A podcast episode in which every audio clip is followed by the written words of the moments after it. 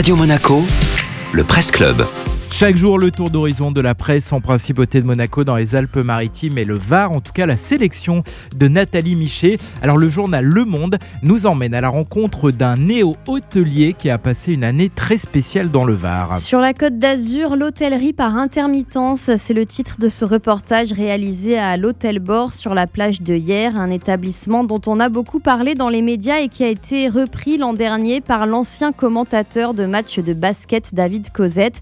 L'homme de 51 ans venait de quitter une vie confortable à Paris en pensant avoir trouvé la reconversion idéale au bord de mer.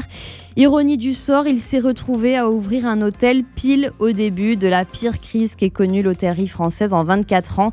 Résultat, en un an, l'hôtel Bord n'aura eu de cesse de fermer et de rouvrir ses portes.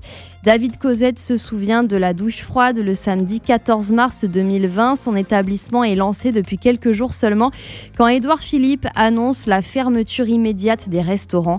J'avais envie de pleurer, raconte-t-il au journaliste du Monde Clément Guillou.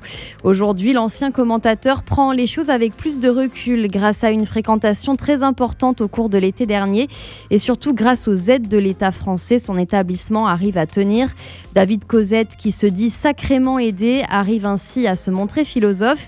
Il y a un côté surréaliste qui finit par me faire marrer, confie-t-il au journal. Et puis je ne suis pas sûre que les gens soient prêts à entendre un mec qui pleurniche, surtout quand on voit la situation en montagne. Alors je préfère l'autodérision. La prochaine ouverture de l'hôtel Bord est prévue pour le 7 mai, dans l'espoir incertain d'ouvrir la terrasse du restaurant dès le mois de juin. Merci beaucoup Nathalie.